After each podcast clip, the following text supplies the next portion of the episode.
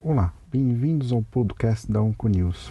Eu sou o Dr. Silvio Bromberg, mastologista do Centro de Oncologia do Hospital Israelita Albert Einstein e mastologista do Departamento de Mastologia da BP Mirante.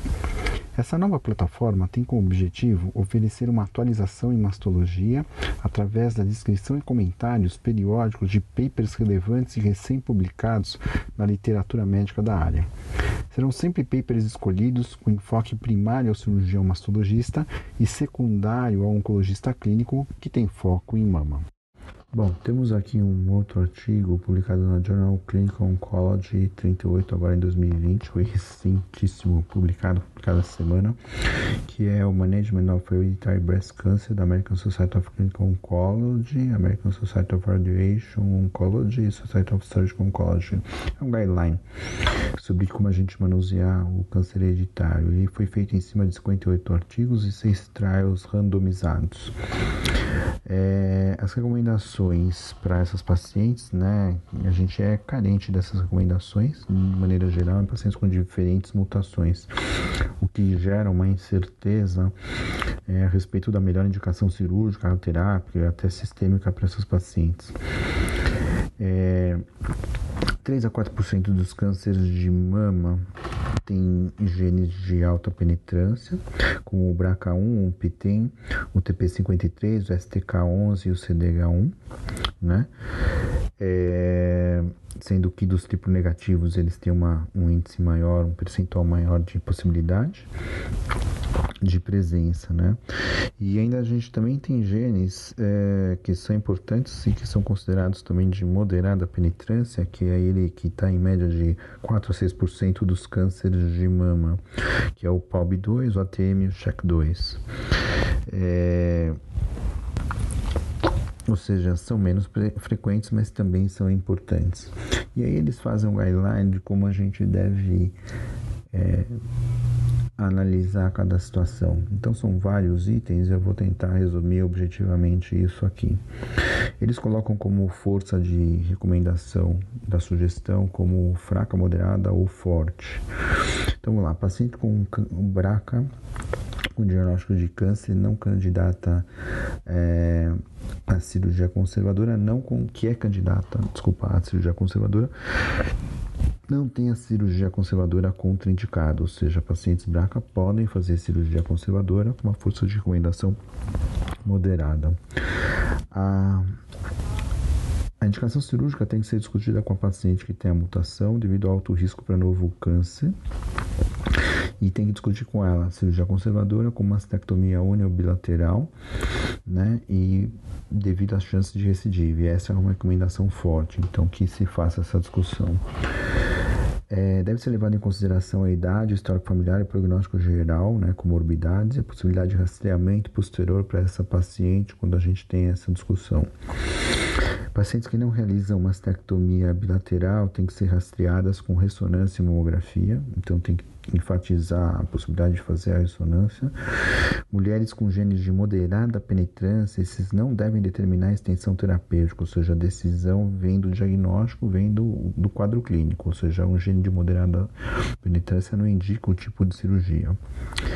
Para essas pacientes, a cirurgia conservadora pode então ser oferecida quando existe indicação para isso. É, falta dados para a gente indicar maior chance de recorrência local regional para essas situações com genes de moderada penetrância.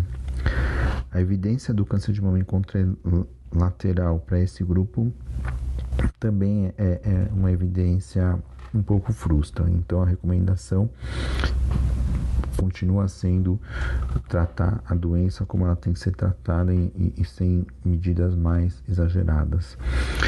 É, no entanto, a mastectomia contralateral para mutações de moderada penetrância, ela fica limitada ao check 2 com a mutação 1100 DLAC.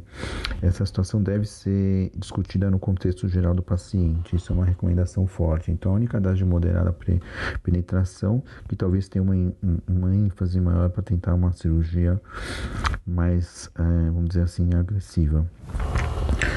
É, As pacientes que têm moderada penetrância devem ser seguidas como pacientes de alto risco. Pacientes ainda que com mutação BRCA, a nipoesperin pode ser considerada como uma recomendação, ou seja, não precisa ser mastectomia, a nipoesperin está sendo considerada, e isso é uma, eles consideram isso como uma força de recomendação moderada, né? É, e para os genes de moderada penetrância, a liposparing obviamente também pode ser considerada. Pacientes com mutação BRCA com câncer unilateral, a gente pode oferecer a mastectomia contralateral, apesar de ter uma insuficiência para dizer que isso vai melhorar a sobrevida dessas pacientes. Como já falei antes, a niposparing pode ser então indicada, né? E essa decisão tem que ser sempre baseada na idade do paciente, histórico familiar, prognóstico da doença, etc. E a, a, a força de recomendação é uma força moderada. Paciente com moderada penetrância deve avaliar outras variáveis para indicar a mastectomia contralateral. E a gente tem poucos dados para isso, para esses tipos de gene. Então, voltando àquilo que já foi citado em outro item, é, moderada penetrância tem que ser muito bem discutido você ampliar ou aumentar a cirurgia. É, outro item importante é a radioterapia pós-cirurgia conservadora mastectomia. A radioterapia não pode ser recusada pelo status da mutação, com exceção do TP53. As pacientes com cirurgia conservadora é contraindicada a primeira opção. A radioterapia não seria bem-vinda. A primeira opção para TP53 é mastectomia. A radioterapia, quando ela tem que ser feita, ela tem que ser balanceada em relação ao risco oncológico. É, e essa é uma recomendação forte. Pacientes com mutação ATM pode oferecer radioterapia, os dados não contraindicam isso. É, em relação à quimioterapia, a adição da platina, ela tem uma força de indicação moderada, os seus dados não suportam se tem benefício ou não a adição como rotina da platina. Agora, os pacientes com braca com metástase, sim, a platina pode ser oferecida. É as pacientes com mutação BRCA1, 2, HER2 negativo e que são metastáticas podem sim oferecer o Laparib, Talazoparib, com primeira, segunda até terceira linha. Nesse grupo a gente não tem dados comparando o inibidor de PARP com platina, essa é uma recomendação forte. Pacientes com genes de moderada penetrância, inibidor de PARP não tem dados suficientes para comprovar se são melhores ou não. E é uma indicação de força moderada. E a última seriam pacientes BRCA sem mutação, sem evidência para uso de inibidor de PARP, que também tem uma evidência moderada.